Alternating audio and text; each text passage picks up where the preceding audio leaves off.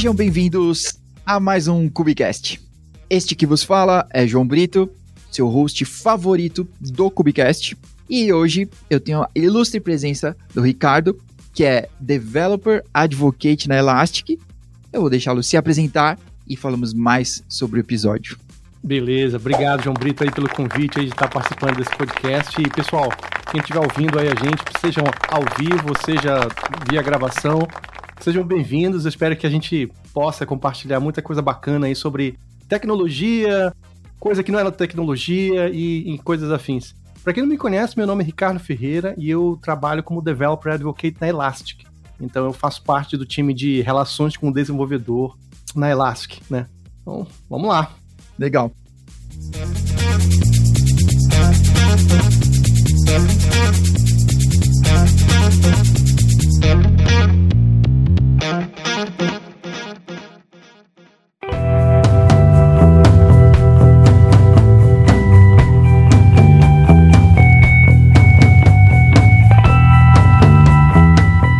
Bom, estamos numa série de episódios sobre observability, tá? Então, se você está escutando essa série toda, eu estou tentando manter uma mesma introdução para quem caiu aqui de paraquedas, tá? Que é, os nossos problemas têm ficado cada vez mais complexos, né? A gente partiu para microserviços, é, sistemas distribuídos, buscando uma resiliência maior. Mas, em contrapartida, a gente trouxe problemas ainda maiores, né? E aí, monitorar tudo isso, né? Ter o tracing de por onde essas a comunicação está acontecendo, é, entender os problemas, né? Quando alguma coisa dá pau, por onde que isso tudo passou, qual é a raiz do problema, né? Então talvez esse é o nosso consenso do momento, né? Criamos um monstro que está tentando nos engolir.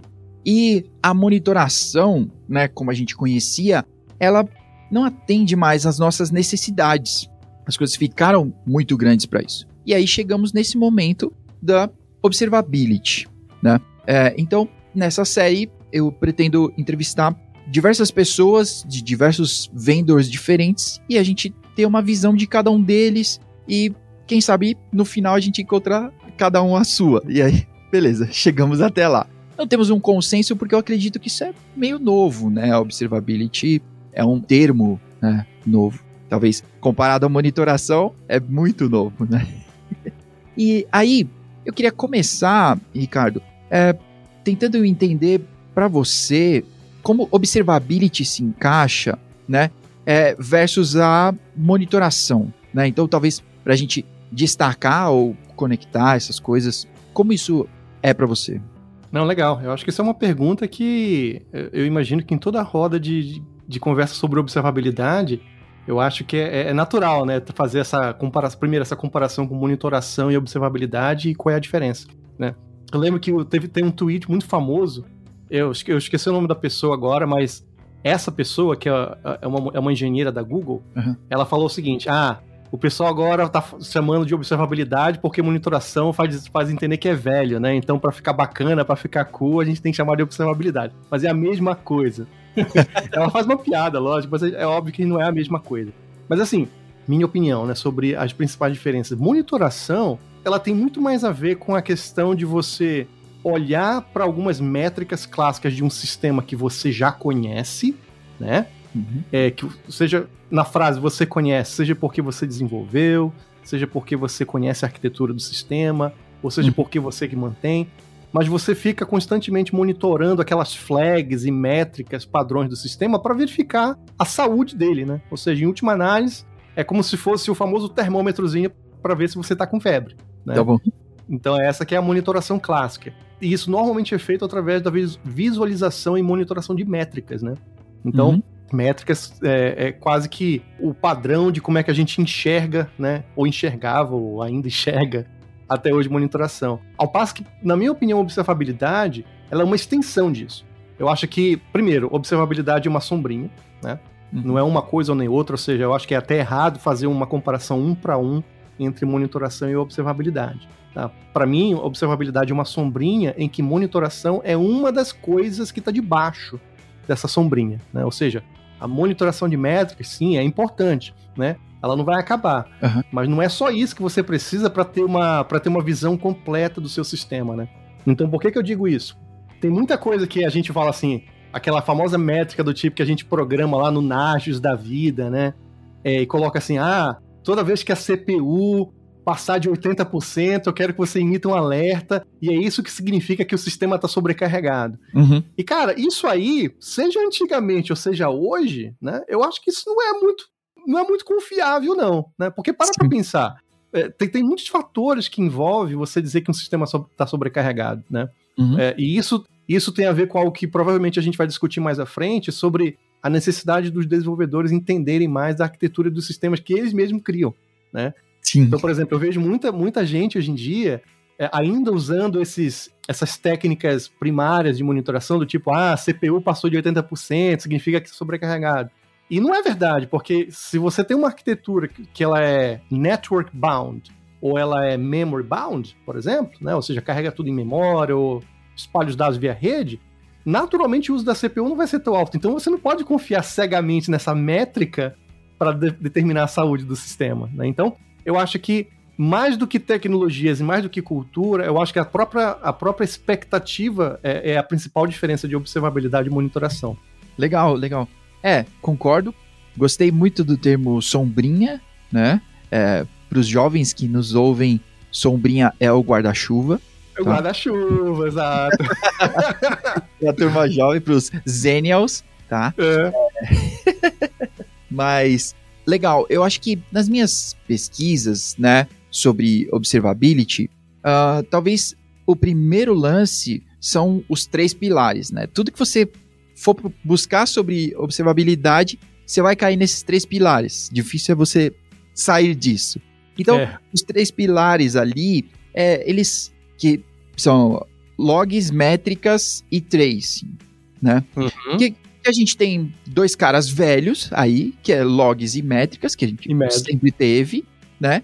E o tracing agora com essas, né, agora entre aspas, mas com sistemas distribuídos. Então, mais distribuídos, mais a gente tem que logar melhor as coisas e entender Isso. o caminho que a sua aplicação está fazendo, né? Uhum. É, então, talvez realmente a gente tem que partir desses três, três pilares, assim, observability tá bem, talvez esses são os pilares mesmo deles, para a gente poder começar, né? É por aí mesmo? Eu acho que sim, eu acho que sim, João. E, mas assim, é, primeiro, voltando lá ao conceito da sombrinha, né? O guarda-chuva, né? Uhum. Tinha até esquecido do, do sinônimo do, da sombrinha. Mas eu acho sim que logs e métricas fazem parte desse guarda-chuva, dessa sombrinha, então é, eu acho que é pertinente. E o único ponto, assim, que. Aí já é o Ricardo falando, tá? Não, é, não tem nada a ver com definição de indústria, mas o único ponto que eu acho que às vezes eu meio que discordo de como as pessoas ficam é, tentando definir observabilidade o pessoal sempre começa assim, ah, observabilidade é tudo aquilo que tem aqueles três pilares, né? Logs, métricas e, e, e, traces, né? Uhum.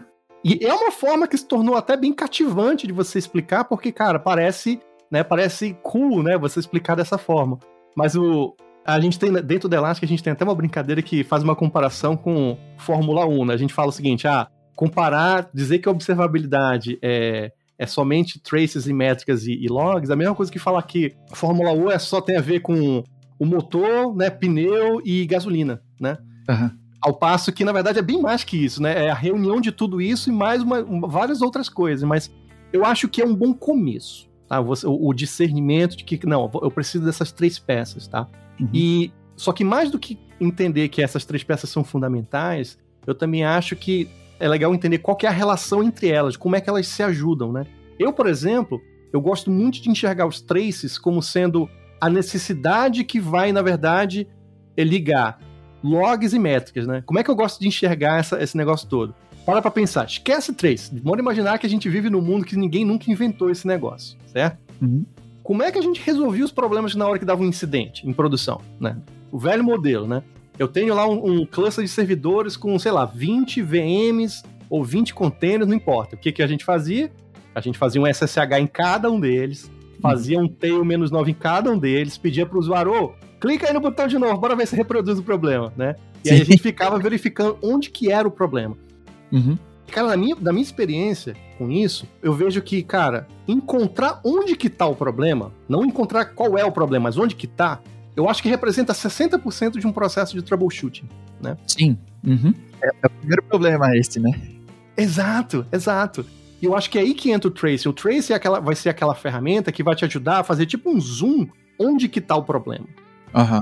Ele vai resolver o problema para ti, ele não vai te dizer qual que é o erro, mas ele vai te dar um zoom. Então, cara, ele te ajuda a trabalhar esses 60%, né? O resto é o quê? É monitorar a métrica e ler log, né? Só que agora você sabe qual é o log que você vai. Você vai direto naquela SSH, naquela VM, naquele container, naquele pod do Kubernetes, né? então você já sabe onde está. Então, existe uma relação entre esses três pilares, né? A métrica, por exemplo, é o teu heads up, né? Sim. É, você vai usar a métrica para saber, cara, opa, tem um problema, ou tá tudo bem, né? Mas a métrica em si, nada, ela, ela né, não significa muita coisa. Só você ter métrica, ela não vai te dizer onde que o problema tá, nem qual é o problema. Então, uhum.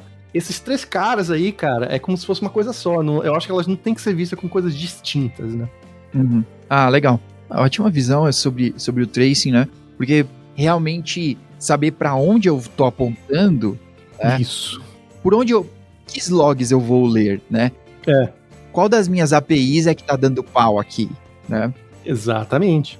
Porque num cenário aí que talvez a turma que tá usando microserviços bem assim, é que você já passou para um gerenciador de APIs e, e um gerenciador, um gateway de APIs e tudo mais. Né? Então, se você tem um gateway de APIs, quer dizer que você tem muitas APIs. E aí, uhum. quando você tiver um problema, putz, todo mundo fala com todo mundo, aonde que tá, né? O usuário tá tomando pau lá em cima e eu não sei aonde que tá isso, né? Então, talvez esse, essa resposta é a primeira para a gente poder alcançar o, o SLA, né? Da gente manter as coisas. De, porque de nada adiantou a gente quebrar e, ah, agora eu tenho o SLA maravilhoso de 99 e uns 5 noves aqui. Mas quando dá pau, aí não sei para onde atirar, né? Como é que você mensura o tempo de downtime, né? Se na hora que dá pau, você demora uma eternidade para encontrar onde é que tá o problema, né? Uhum, uhum. Então, por si só, o downtime tem que ser uma métrica que você tem que né, levar em consideração. Sim, verdade. E até o até para o cálculo do SLA, né? Ou quando eu tenho que prestar contas sobre esse SLA, eu tenho que quebrar ele para, tipo, porque senão, ah, minha plataforma não atingiu o SLA, mas na verdade você teve uma quebra num ponto específico, né? De repente é num produto ali, né? Uhum. Que é o objetivo do microserviço, né? É quebrar uma coisa e não tirar tudo do ar, né? Exato. Não, legal. É, e como que, talvez falando um pouco sobre a Elastic aqui, é, tenho algumas dúvidas, assim, eu não conheço muito bem, então vou aproveitar como que o, o Elastic vai poder me ajudar, a princípio, com os três pilares. Eu, eu preciso ter, uh, então aqui dentro do ecossistema de Kubernetes, né, é, eu só vou ter um daemon set trazendo para mim, que vai funcionar como um SaaS, ou não, é, vai funcionar mais próximo de, tipo, Prometheus e Grafana, que tá rodando lá dentro mesmo, e eu coloco as coisas para fora. Como é? Não, legal, legal. Deixa eu explicar essa parte aí. Bom, primeiro, quando a gente fala Elastic, né, na verdade, acaba que virou durante, vai, a Elastic já existe há mais de 10 anos, eu acho. Eu já tô, eu tô há menos de um ano na empresa, então eu não conheço tanto da história da Elastic, tá?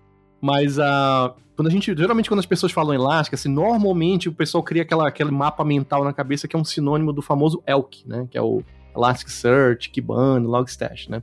Que não tá errado. Uhum. Porque foi a Elastic, ela, ela cresceu nesse mundo, né? Agora, quando a gente fala de observabilidade na Elastic, isso aí, na verdade, é uma solução barra produto que a Elastic criou em cima do Elasticsearch e do Kibana. Então, esse é o primeiro ponto. Então, quando a gente fala assim, ah, como é que funciona a solução de observabilidade de Elastic?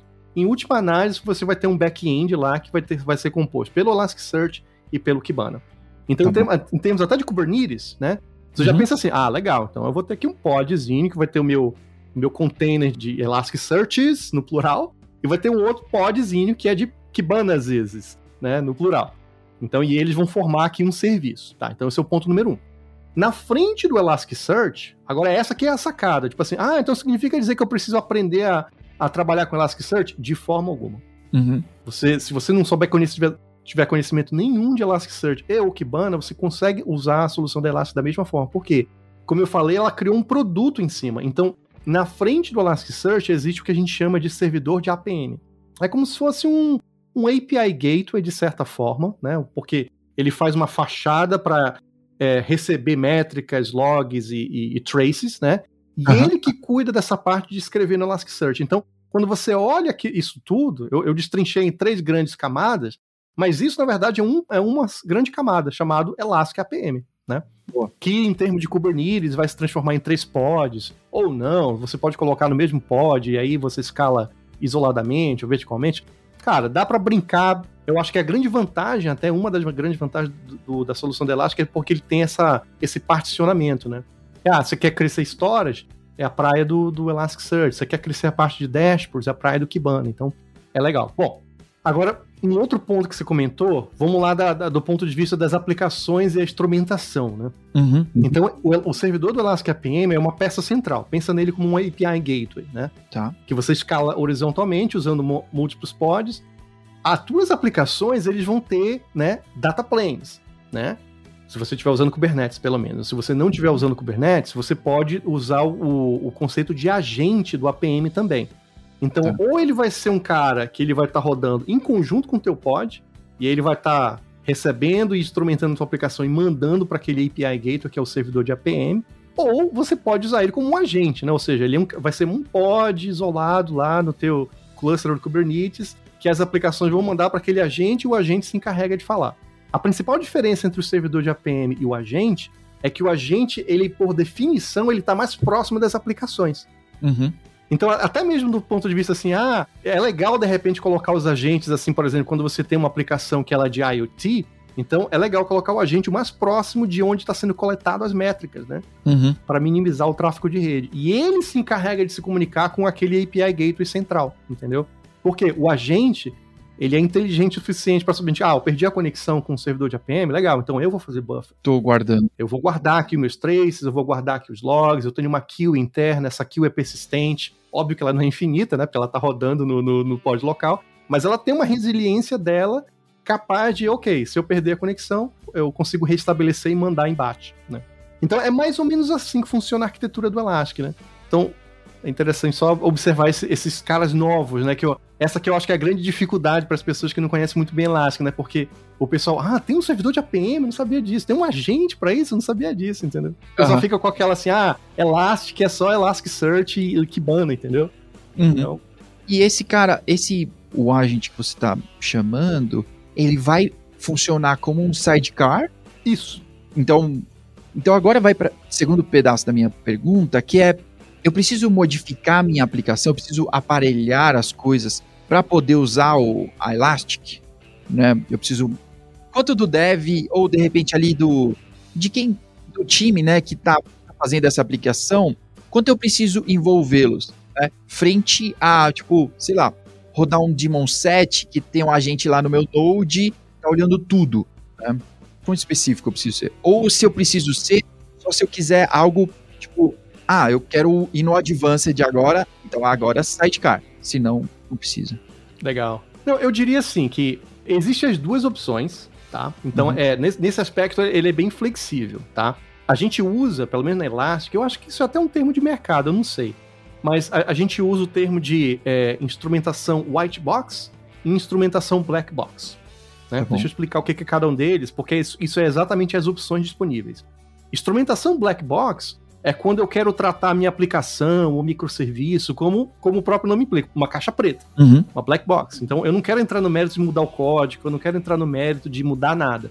Eu só quero que um agente mágico ele atache naquele processo, uhum. capture o que ele tem que capturar e faça esse processo de enviar para o servidor de APM, né? Então existe essa opção de agente black box, tá? Tá bom. É o que a gente recomenda? É o que eu, Ricardo, recomendo? Não, eu não recomendo, né? E a gente pode discutir um pouco mais na frente por quê.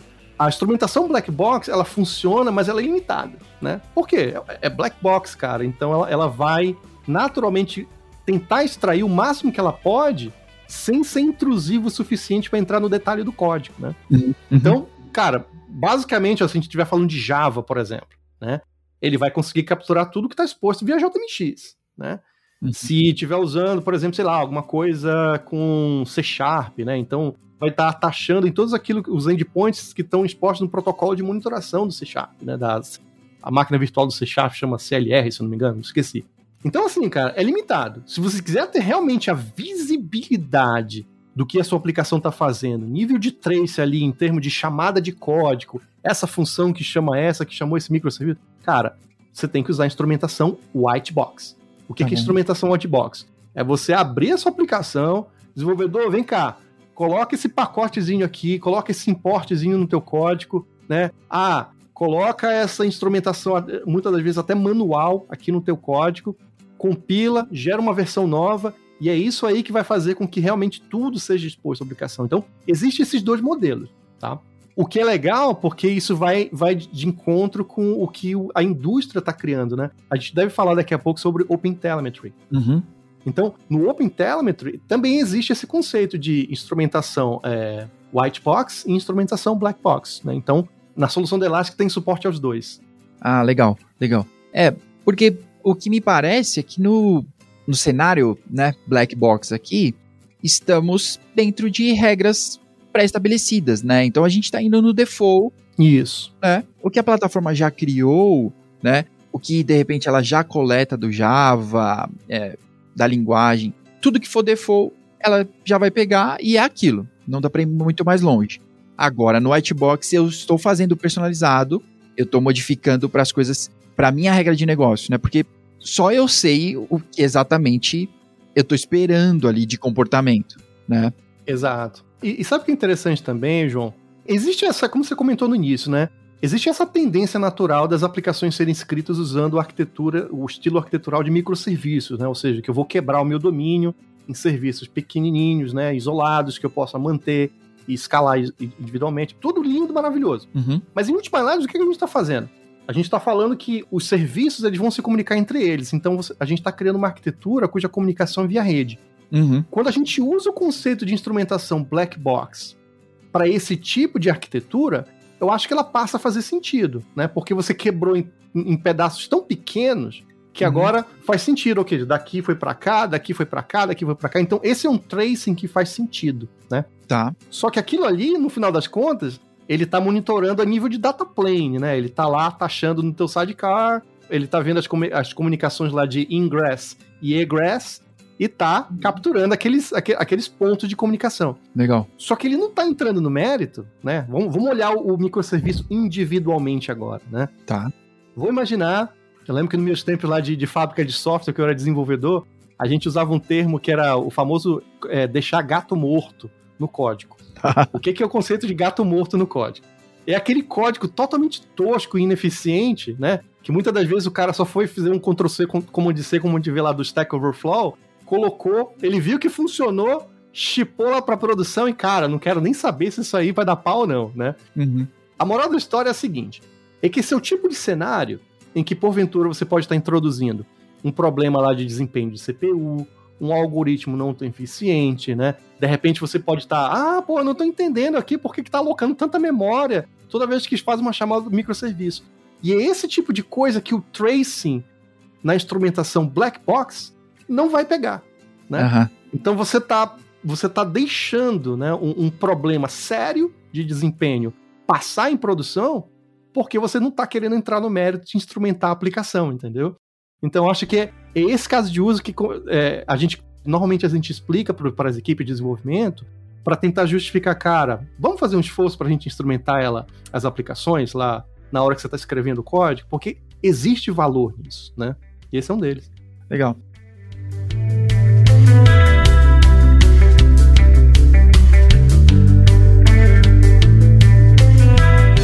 Queria falar um pouquinho mais de OpenTelemetry, mas quero terminar esse assunto sobre como, então, se você é desenvolvedor e está escutando esse podcast, como convencer os desenvolvedores, como, talvez, não é um convencimento, mas como trazê-los para essa empreitada, né? Ou talvez também trazer o gestor, quem está definindo as prioridades. Porque muitas vezes, vou salvar os devs agora, que muitas vezes não é escolha do cara, é tipo, alguém priorizou aquela task entrega a feature. tipo, alguém monitora, né? Então, como mostrar valor, né, do white box, né? Porque às vezes eu encontro muito disso que o desenvolvedor ele fez, não, a feature tá aqui, ela funciona. Parabéns, mas a performance é uma porcaria. Você funciona para um, para um é ótimo, tá? Só uhum. que você coloca lá no cluster e você quer escalar para mil e aí não dá. O cartão Platinum estoura de recurso na AWS. Exato. É, então, como trazer essa ideia, tanto para os devs, como de repente talvez para os gestores também, né? Pro, sei lá, para o head. Não, legal. Isso aí, cara, é um problema difícil de resolver. Eu vou, eu vou dar uma opinião aqui que eu tenho certeza que no fundo, no fundo, não vai ser aquela resposta bala de prata que vai convencer todo mundo, né? Porque eu acho que, na, na minha opinião, não existe uma, um convencimento maior, né? Eu acho que tudo parte de. Bom, deixa eu dar um passo atrás. Eu acho que tem duas situações clássicas, tá? Que é o que eu tenho percebido como developer advocate trabalhando com comunidade de desenvolvedores. Existem dois tipos de desenvolvedores. Aquele cara que ele está trabalhando numa, numa consultoria, numa fábrica de software. Cara, ele literalmente o trabalho dele é chipar código e entregar feature, né? Pra, uhum. Garantir lá o, o, a data do entregável dele. Então, assim, ele não tá muito preocupado com, uhum. cara, lá na frente a aplicação vai funcionar ou não, o cliente vai gostar. Cara, ele não tá nem aí. Eu sei disso porque eu já fui um, tá? Então, para quem, tá, pra quem é desenvolvedor, tá falando assim, pô, esse Ricardo tá querendo sacanear a classe operária aqui. Eu falei, galera, então, eu sou um também, tá? Então, uhum. eu simpatizo, eu sei como é que é. é. Mas, assim, esses casos, eu, eu vejo que são os casos mais complicados de convencimento, ok? Uhum. O cerne desse caso é, cara, ele não tá interessado na, em garantir que a aplicação ela vai ter longevidade. Então, ponto número um, né? Uhum, então, é, eu acho que, independente disso, se você encontra casos como esse, a gente tem que primeiro resolver o problema na raiz. Cara, vamos pegar a equipe que está relacionada a esse projeto, a esse sistema, e vamos ver o quão comprometidos eles estão com realmente a longevidade do sistema. Porque se não tem comprometimento com a aplicação, cara, se eu, como desenvolvedor, sou só simplesmente interessado em escrever código para aquilo ali, não tô nem aí, cara, não vou usar o termo assim, eu não vou perder meu tempo tentar convencer o cara, entendeu? Eu não vou convencer ele. Eu não vou. Sim. A verdade é essa. Né? Uhum. Não é prioridade para ele, né? Não é, não é. O cara escreve código lá, né? Uhum. Chipa o código, subiu lá pro, pro, pro GitHub, tá de boa. Uhum. Agora tem um segundo caso, que eu acho que esse é um caso interessante. É aquele caso em que você está desenvolvendo para normalmente in-house, né? Você é um desenvolvedor de uma empresa, né? De repente um banco ou uma operadora de telefonia, e você está desenvolvendo sistemas internos. Então, você naturalmente é é responsável por aqueles sistemas, né? Uhum. E o, o teu coordenador, o gerente de projetos, o, o product owner, eles vão estar tá te cobrando qualidade, eles vão estar tá te cobrando longevidade. Para esses casos, eu acho que é mais fácil, né? Porque você consegue, a gente consegue falar coisas do tipo, olha, eu vou, dar alguns exemplos de onde a instrumentação é, white box ela, agrega valor. É, eu gosto de usar o exemplo de releases, né? Uhum. Quando a gente desenvolvedor quando escreve código, e de novo, tá, pessoal? Eu tô pegando no pé de desenvolvedor, mas eu sou um também, tá? Então não fica chateado comigo, não. É, desenvolvedor, quando escreve código, normalmente como é que ele pensa? Ele vai, ele vai escrever o código, ele vai implementar a funcionalidade, ele vai criar um teste funcional, um teste unitário. Uhum. Porventura, ele vai criar um teste de integração para verificar como é que funciona aquele negócio junto com o todo. E, em última análise, ele vai estar preocupado com tudo verdinho ou se tem alguma coisa amarela ou vermelha na, na, no teste unitário. Né? Uhum, uhum. Se tiver tudo verdinho, Ei, fiz o meu trabalho, né? Sucesso. Só que, cara, se você parar pra pensar, e essa, é, essa tem sido a minha experiência, isso não é uma forma muito eficiente de você verificar, cara, eu realmente eu tô criando robustez no meu código, fazendo só isso? Hum? O que normalmente a gente percebe é que em desenvolvimento funciona legal, em QA funciona legal, staging funciona legal. E, cara, sabe aqueles famosos problemas que acontecem em produção? Que você fala assim, velho, como é que isso acontece? Como é que eu não pensei nesse caso, né? Uhum. E principalmente, poxa, no release anterior não acontecia esse caso. Nesse release agora tá funcionando. Como é que eu pego essas nuances assim entre release? É, tracing. Cara, a melhor forma de você poder fazer essas comparações, até de forma visual, cara, eu vou pegar esse release, comparar com esse release, eu vou pegar a mesma transação e verificar como é que elas se comportam nos dois. Nesse aqui funcionou. Você sabe exatamente onde é que tá o problema. Uhum. Olha que coisa quase que mágica que tracing te dá, entendeu? Sim. Então, esse é um valor que, cara, elimina aquelas horas quilométricas de, cara, war room, a galera se matando, né? A galera apontando o dedo. Não, meu microserviço tá funcionando, é o teu que tá dando pau aí, o galera do banco. Cara, só de você eliminar esse tipo de coisa é um benefício que se paga, entendeu? E é óbvio que a gente não vai conseguir cobrir, cobrir isso hoje, de repente a gente pode marcar um outro aí que a gente pode fazer uma demo, coisa do tipo, mas, cara, instrumentar a aplicação não é um negócio assim, pô, vai me demandar horas e horas a fio. Não é, cara. Uhum. Em especial usando o API do OpenTelemetry. É muito simples. Então, não é. Nem, nem tem mais aquela coisa do tipo assim, não, não. É, o meu caso de uso aqui, eu vou, eu vou estimar ele em, sei lá, em 16 horas e por conta da instrumentação de 16 vai virar 32, o dobro. Não, cara, não é, não é o dobro. Uhum. Entendeu? Então, é mais ou menos isso. Legal. Eu até tô tentando, então quero falar um pouco mais sobre OpenTelemetry. Uhum. Eu estou tentando, se você escutar esse episódio e depois tiver um episódio com a Liz Fon, é porque eu consegui. Legal. Vamos tentar gravar um com ela para saber um pouco mais sobre o OpenTelemetry, de quem tá lá codando o OpenTelemetry, né? Uhum. Então, quão perto é, o Elastic tá do OpenTelemetry? O que, que o OpenTelemetry tem a ver nesse contexto? Onde ele se encaixa, de repente, aí? Não, legal, legal.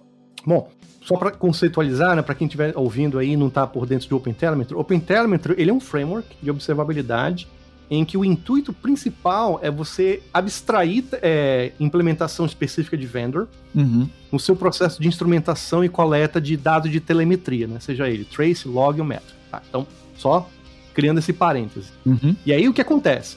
Qual que é o benefício disso? Você pode instrumentar e de repente começar a usar, sei lá, é, o Datadog, por exemplo, e aí, pô, legal, não gostei do Datadog, o preço tá alto, não sei o que, aí você pode é, mudar, por exemplo, pro Honeycomb, né? Uhum. Que é uma outra solução.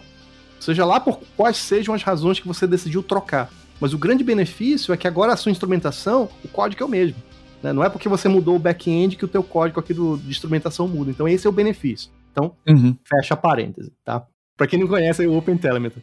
É, respondendo a tua pergunta, João, assim, é, a Elastic ela tem suporte 100% ao OpenTelemetry, então isso, isso é bom. Legal. Eu não acho que a gente ainda está assim tão próximo do projeto OpenTelemetry como a gente gostaria que tivesse, né? É, a única participação que a gente tem até agora no projeto open source do OpenTelemetry é a gente criou um exporter para ele, para o Elastic, obviamente, e está lá no, no, no, projeto do OpenTelemetry já.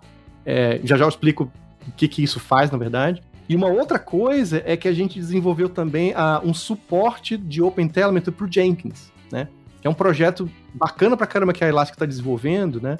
E que é 100%, né, cara, jogar de volta lá pro projeto do OpenTelemetry, uhum. em que você pode ter todos os seus pipelines do Jenkins, né? Você pode olhar aquele negócio todo como se fosse um tracing distribuído. Olha que bacana. A gente enxergou que, cara, pipeline de distribuição e compilação e testes e tudo isso, cara, ele é uma, uma transação distribuída também. Então, por que não dá a possibilidade das pessoas verem teu pipeline, verificar, por exemplo, onde é que está o gargalo dele, né? Uhum. Legal. Esse é um projeto que a Elastic está desenvolvendo. Eu posso passar o link, aí você coloca no, no, no, nos recursos lá do podcast, né? Legal. Mas é bem bacana. Então, assim, mas eu, eu, ainda acho que eu acho que a nossa proximidade com o projeto está muito é, tá distante, né? A gente não está tão envolvido ainda com um dia a dia, né, da, da elaboração de código, das duas nuances, mas uhum. a gente está chegando lá. Então hoje o que a gente tem é o suporte a, a, ao protocolo. Então, se você, por exemplo, cara, eu quero instrumentar via OpenTelemetry e quero usar meu back-end com Elastic, funciona que é uma beleza. Que da hora. É, e aí, o OpenTelemetry, um, talvez ele, ele foi feito para te salvar do lock-in, né? Então, do mesmo jeito que a gente sempre tá falando aqui sobre você ter o Kubernetes né? Então você tem sua aplicação no Kubernetes. E aqui abaixo, se você está na AWS, no Google, no Azure, Exato. DigitalOcean, Oracle Cloud, whatever, né? Bare Metal, para a aplicação ainda vai ser a mesma coisa e as coisas vão funcionar. Então o OpenTelemetry entra nessa mesma essa analogia. Isso aí. E aí o, o OpenTelemetry é aí o OpenTelemetry ele tá na janela do white box, certo? É onde eu estou aparelhando a minha a minha aplicação mesmo para falar com a API ali e monitorar as coisas mais específicas. É isso? Isso. É, o, o que eu vejo. Você tá certo, tá? Só, só concordando contigo. Mas só o único, o único aspecto que eu acho que ele é interessante do OpenTelemetry, e é mais uma característica do. não do projeto em si. É porque assim, o OpenTelemetry, o grande intuito é dar suporte às linguagens de programação. Uhum. Né? Então, nem todas essas linguagens de programação quando a gente fala assim, ah, o OpenTelemetry ele, ele te dá suporte à instrumentação white box e black box. Uh, sim e não, porque depende da linguagem de programação. Se você tá. for olhar, por exemplo, o agente para PHP, ele só suporta é, white box, ele não tem black box, né? Se você Bom. for olhar, por exemplo, o suporte de OpenTelemetry para, deixa eu ver aqui, outro, Python, por exemplo, uhum. só white box, né? Eu acho que os únicos que têm suporte até agora de black box, Java, eu sei que é com certeza um que suporta. Uhum. É, Go, já tem suporte para é, black box para o Go. E eu acho que só, cara, nem para .NET eu acho que não existe ainda. Então, assim, esse é um aspecto da, da maturidade do OpenTelemetry que ainda está, né, tá, tá, hum. tá já, já tá maduro para esses que eu citei, mas para outras linguagens de programação ainda pode estar tá meio incipiente, né? Eu acho que. Então, assim, para quem tá nos ouvindo aí, só fica com isso na cabeça, tá, pessoal? Tipo assim, o OpenTelemetry não é uma coisa só para todas as linguagens de programação. Tem. Cada linguagem de programação tem um, um nível de suporte que difere uns dos outros, né? Eu, por uhum. exemplo, eu, eu, vim de Java e, e hoje eu tô arrastando alguma coisa de Go também. Então é por isso que eu conheço um pouco desses dois. Mas eu. Várias pessoas, por exemplo, de PHP, chegam comigo no Twitter, ou fazendo perguntas e tal, e falam assim: ah, cara, eu queria usar OpenTelemetry com PHP, como é que tá esse negócio? E, cara, infelizmente eu tenho que dar uma má notícia, né? Porque eu, eu lembro que, cara, o suporte para PHP tá em. Uh, tá em alpha, alpha release ainda, né? Tá. Então, assim, só tem esse ponto aí que é bom saber. Legal. É. E é, é novo, né, o projeto. Ele, mas ele foi graduado há pouco tempo, né? Na CNCF, né? Isso. Uhum. Ele, pra, no CNCF, né? Ele foi graduado há pouco tempo. Ele, na verdade, assim, em termos de maturidade, o, o OpenTelemetry ele é interessante porque, assim, do ponto de vista conceitual, arquitetura e implementação, ele já tem um tempo. Porque ele é nada uhum. mais, nada menos do que a evolução do Open Tracing uhum. e do Open Census, né? Que são projetos que já têm um tempinho de casa. Então, assim, o OpenTelemetry não foi criado do zero, ele, ele já herdou essa bagagem de conhecimento e experiência. Agora, como um projeto isolado, sim, ele tem, cara, um ano e meio, né? Então é, é uma coisa nova. Sim, legal.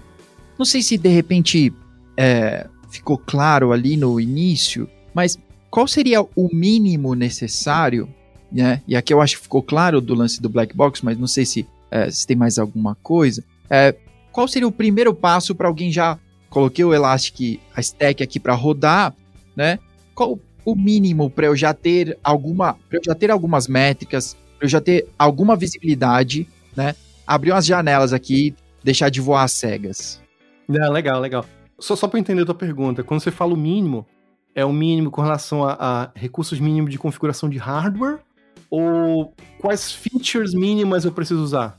É, talvez o mínimo que eu preciso fazer. Além de além de fazer o deploy disso, né? Uhum. Uh, talvez, ah, se você só fizer o deploy e colocar o agent, ele já vai começar a popular coisa e você já tem um mínimo, já tem uns, alguns dashboards padrão aqui no Kibana e você já começa a ter alguma coisa. Uhum. Sair do zero. Legal, legal. Eu, eu acho assim, o que eu considero assim um mínimo interessante e aceitável é instrumentação. Na verdade, assim, só voltando um passo. Lembra quando eu expliquei lá no início que eu, eu acho que o, o grande valor do tracing é ele te dar aquele zoom de onde o problema está, que isso normalmente equivale aos 60% do, do, do processo de troubleshooting. Eu acho que se você olha o, o, o, passo simples de instrumentar a tua aplicação, seja via black box ou white box, e já reduzir esses 60%, cara, eu acho que isso já é, é um grande ganho para um uhum. esforço que nem é tão grande, né? Então, é o que a gente chama de quick win, né? Então, assim, cara, eu acho que começando por aí, eu acho que já é um grande ganho. Agora, sim, normalmente você já vai ter alguns gráficos, alguns dashboards, algumas métricas mínimas. Normalmente as métricas vão ser um pouco genéricas, né? Porque uhum, uhum. elas vão estar. Tá, o, o, grande ponto ali é coletar tracing, não métrica. Agora, se possível, é o que a gente sempre recomenda, é tentar trazer logs para sua implementação. Por que, que eu falo isso? Porque, legal, já tenho uma, uma ferramenta que me dá o zoom no problema, né? Diminuir aqueles 60% do tempo clássico de troubleshooting eu tendo os logs, né? E uma coisa que a maioria das ferramentas fazem, a, a Elastic também faz isso. Ela meio que ela cria, ela coloca no mesmo contexto o log e o tracing, isso que é bacana. Então, quando você vai lá na transação distribuída e clica lá, por exemplo, naquela, naquele trace, você dali já consegue fazer um jump pro log, cara, onde que tá o problema e qual é o problema, entendeu? Então isso aí já facilita bastante o seu dia a dia de, de troubleshooting, né? O resto, cara, aí eu diria assim que começa com trace, depois log, depois métrica. Por incrível que pareça, normalmente as pessoas pensam assim, ah, legal começar com métrica, né? Hum, não. Ah. Tracing vai te dar mais valor. Tá bom. Sobre os logs ainda, é, essa stack né, do Elastic e do Kibana, ela substitui. Eu ainda preciso ter na minha stack o EFK, LK. Eu vou poder arquivar os meus logs, né? É, ainda dentro dessa stack. Tá tudo bem? É a mesma? Ou não? Eu preciso ter duas ainda? Não, é a mesma. É a mesma. Uh, quando, o, o, típico deploy da solução de observabilidade do Elastic, o Elasticsearch ou o cluster de Elasticsearch que vai estar por trás do servidor de APM, ele também ele já está preparado para armazenar, é, da, a gente chama de dados de telemetria, né? Que aí entra logs e, e métricas, né? Então sim, cara, é a mesma, é a mesma arquitetura de storage. É, vai estar tudo ligado ali. Legal. Então, sobre, sobre a Elastic agora, qual que é a feature que você acha o wow feature? Né? Eu vou usar muito esse termo agora. Uh, wow. É, então qual que é a wow feature? Pô, cara, a gente tem isso aqui. Isso, isso que é o nosso ovo de ouro aqui da Elastic. É, uhum. qual, que, qual que é? Legal, legal. Cara, eu acho que tem quatro coisas que eu acho que são interessantes, tá? A, a primeira delas, eu acho que é um aspecto que ele é, ele, é, ele é super interessante e a maioria das pessoas não leva tanto isso em consideração na hora que está escolhendo um vendor de, de observabilidade. Se você olha outras soluções, a maioria delas, elas são soluções de SaaS, né? O que, que, é isso? Ah, é, é, um serviço que você contrata lá na internet, né? Aí você vai instrumentar suas aplicações que vão estar rodando, seja em cloud ou on-prem, e eles vão mandar para aquele serviço lá de SaaS, né? Que vai estar rodando, sabe-se lá onde, né? O que é interessante, né? Porque elimina aquela questão de custo operacional, de manter infraestrutura, de manter servidor, blá blá blá blá blá blá. Né? Isso aí é, pô, legal pra caramba. Só que muitas das vezes, você, principalmente quando você está no modo dev, stage e QA, cara, você não, precisa, você não quer ter, por exemplo, aquele famoso, cara, eu tenho que criar um serviço, e aí você tem que o serviço, você tem que começar a se preocupar com aquelas coisas de tenants, né, para separar, né, os times por projeto. O Elastic APM, o Elastic Observabilidade Elastic, cara, tá disponível via Docker. Vai lá no Docker Registry, é uma imagenzinha. Cara, você levanta um ambiente Elastic APM assim bem rápido tem um operador para Kubernetes, então, cara, vai lá, kubectl, apply, já tá lá o manifestozinho, cara, já levanta tudo para ti. Então, ele, uhum. ele te dá essa possibilidade de trabalhar localmente, né? Testar, verificar se funciona, derruba, faz merda, né? Cara, eu acho que essa é uma vantagem muito grande, né, do, da solução da Elastic. E, óbvio, também tem a, a, parte SaaS, né? Então, por exemplo, ah, em produção, eu gostaria de não ter que me preocupar com infraestrutura. Cara, tem um serviço chamado Elastic Cloud que tem suporte hum. à observabilidade. Então, esse multimodelo eu acho que ele é um ponto relevante da, da solução da Elastic, né? O outro ponto é o Elasticsearch, né? É, você comentou ainda agora da, da menina que cuida da parte de OpenTelemetry, né? O, esqueci o nome dela. Liz Fon. Isso. A Liz, né? Que é, ah, sou fã, fãzaço dela também, cara, ela, ela é muito boa. Mas a, o, ela trabalha para Honeycomb, que um, uma das coisas interessantes do, do, do produto do Honeycomb é que eles criaram do zero um data store, né? Que é um, é um, é um banco de dados não relacional, schemaless. E, cara, ele suporta, cara, grandes volumes de dados, parará, parará. Só que eu vejo um problema, né? Com todo respeito a ILIs e tal, porque, né? Mas eu vejo um problema com essa abordagem. E outros fabricantes usam a mesma estratégia. Que é o quê? Pô, legal. E quando isso aí dá problema e gargalo, cara, você não tem o conhecimento de como é que aquele data store funciona, uma caixa preta, né? Só a galera da Honeycomb sabe como é que funciona entendeu? Uhum. Ao passo que a solução da Elastic, cara, o motor, o Data Store é o Elasticsearch, né? Uhum. Cara, encontrar profissional de Elasticsearch no mercado é relativamente simples. Não vou dizer que é simples, porque não é tão simples assim, não. Mas é relativamente simples, né? Pelo menos tem. Uhum. Cara, é uma tecnologia que já tem mais de 10 anos, então, assim, é, tem, tem muito conhecimento, tem muito conteúdo. Então não é algo que se você está operando a solução do Elastic, você vai o seguinte, ah, cara, realmente isso aqui eu vou precisar de um expertise interno né, nessa te tecnologia que é específica desse fabricante, entendeu? Então, eu acho que isso é um ponto importante. Legal. E, e o outro, ainda na esfera do Elasticsearch, é que o Elasticsearch hoje, principalmente na versão, nas versões mais novas, ele tem uma, uma pegada bem interessante para relação às storage dele, que ele não precisa mais, isso que eu acho bem bacana, cara, ele não precisa mais, por exemplo, ah, eu quero formar aqui um cluster Elasticsearch que tem uma capacidade de storage de 4 terabytes, né? Ah, então para isso eu vou colocar quatro nós de cada um de um tera. Você não precisa mais crescer o teu cluster Elasticsearch dessa forma. Existe uma, uma, um conceito agora de frozen tier, né? Então o que, é que você pode fazer, por exemplo, só para dar um exemplo, tá? Você uhum. pode ter, por exemplo, 80% do seu storage num S3 da AWS, né? E de forma bem transparente, o Elasticsearch ele vai ler e escrever naquele storage e ele vai continuar oferecendo os mesmos recursos de indexação que ele teria se o dado tivesse no cluster interno dele, né? E ele consegue trabalhar essa, essa parada do tipo 20% que é dado hot, ele vai ficar no cluster que é em cima do disco SSD dele. Né? Tudo aquilo que passar de 20%, ele já vai fazer um transbordo pro S3 ou pro Blob Storage da Azure. Então, uhum. isso aí, cara, o, o que, que isso significa na prática? Que você pode crescer o teu cluster Elasticsearch e o, o cluster de observabilidade de forma mais econômica. Ou seja, você Sim. não precisa para crescer o storage também crescer compute, né? Que se você para pra pensar, pô, o que é mais barato? O que é mais caro, o que é mais barato? Um S3 do, do um bloco, um Object Storage uhum. ou né, uma instância de uma VM no, no Cloud Vendor. Óbvio que o Object Storage vai ser mais barato. Então, isso é algo que eu acho que é, cara, é uma das características interessantes da, da solução da Elastic, né? Ou seja, você não precisa, você cresce de forma mais, economicamente de forma mais inteligente. E só para fechar, a última feature Machine Learning. Cara, é, a solução da Elastic ela tem essa capacidade de rodar suporte machine learning, então, principalmente quando você tem traces e métricas, você pode ativar para que alguns jobs internos do tipo, cara, monitora isso para mim. Começa a fazer análise preditiva e ele vai começar a te gerar alguns insights do tipo, cara, eu tô percebendo aqui que release não, release sim, release não, tem esse microserviço que tá sempre quebrando aqui. Então, esse tipo de insight, né? Que, cara, fenomenal se você parar para pensar. Uhum. É uma coisa que é nativa do Elasticsearch e não requer uma, um, uma camada extra, né? É isso que a gente percebe em outros produtos, do tipo, ah, para ter a parte de machine learning, eu preciso ter um cluster separado aqui de Apache Spark que vai rodar aí os meus, meus algoritmos de machine learning, ele vai estar integrado no produto. Cara, tá dentro do Elasticsearch, porque o Elasticsearch suporta machine learning. Então, ah, legal. é isso aí que eu acho que é bem interessante.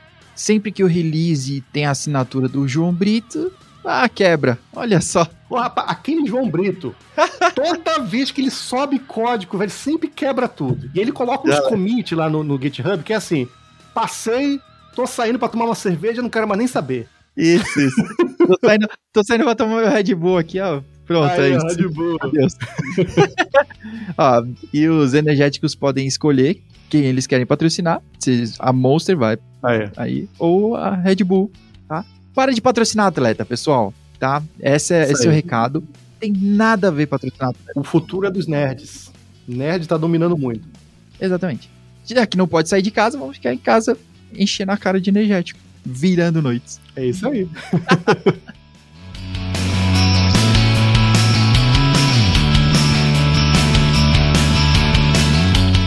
Legal. Cara, minha cabeça tá explodindo aqui.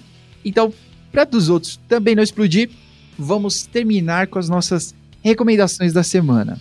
É, então, queria primeiro os convidados, né, te dar oportunidade para você poder dar a sua recomendação, né, o que o pessoal pode fazer aí de diferente. Legal, legal. Cara, eu, eu tô pensando aqui em duas, cara. Uma que tem a ver com usufruir presencialmente e outra que você pode fazer remoto, né, pra, né, considerar que a gente ainda tá em pandemia. Uhum. Pra quem é de Belo Horizonte, provavelmente já sabe disso, mas Existe um restaurante em Belo Horizonte chamado é, Bolão, tá? Que, cara, ele foi por vários anos a fio ganhador daquele concurso lá do Comida de Boteco, lá que é de Minas Gerais e tal. Então, cara, é comida de lá, velho, é fenomenal. É uma coisa assim que, cara, é, é, me dá água na boca só de pensar, né? Porque eu não tô mais morando no Brasil, só pra acertar um parêntese, tá? Então ah. já tem sete anos que eu tô morando fora. Então, cara, é isso e, cara, pão na chapa de São Paulo, velho, são coisas que faz falta. faz falta pra caramba. Você tá, você tá onde? Na Carolina do Norte, cara, nos Estados Unidos.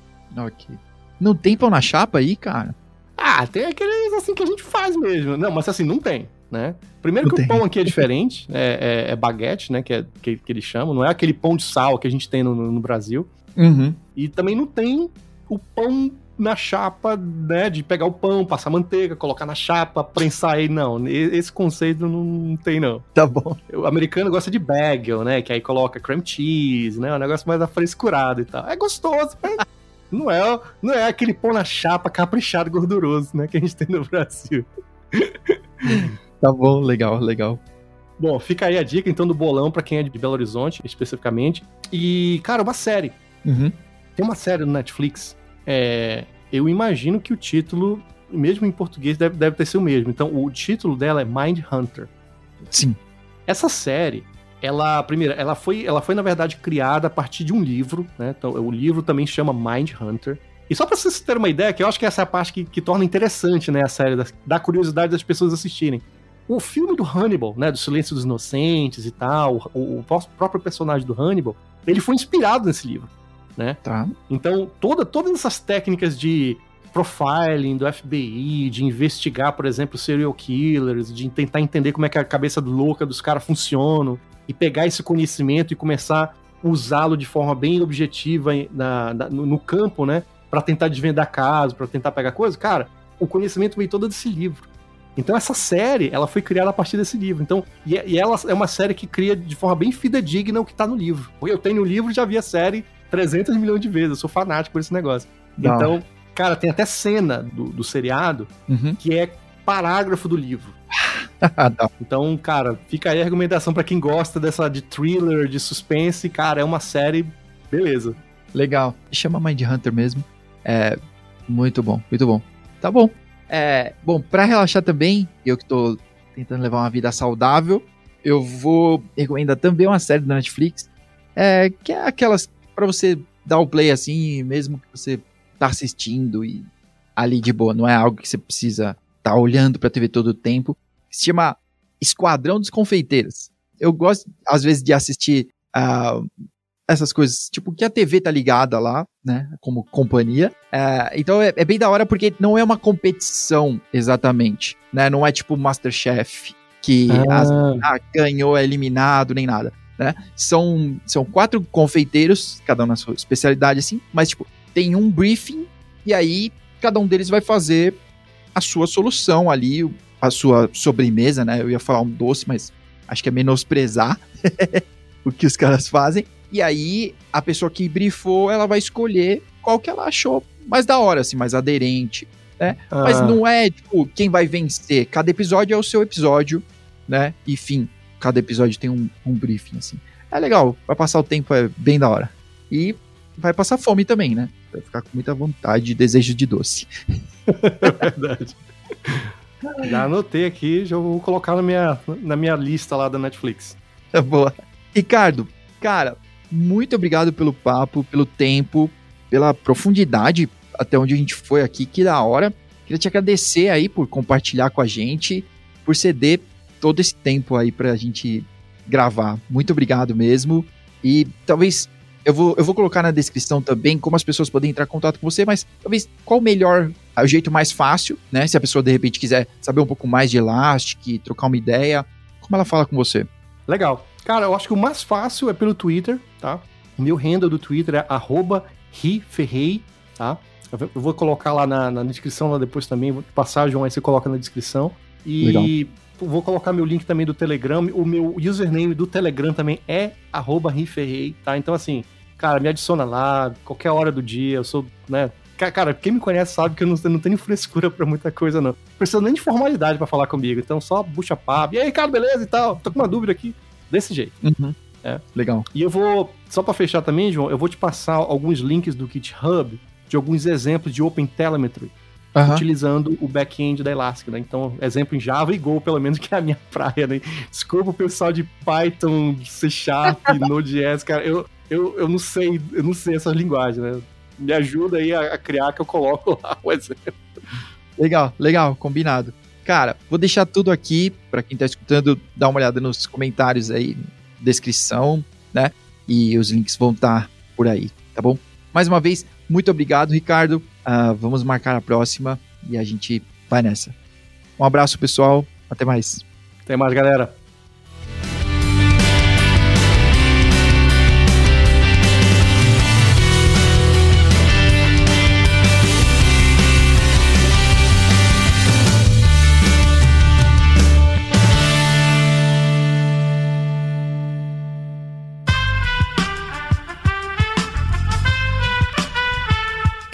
Podcast foi editado por Aerolitos Edição Inteligente.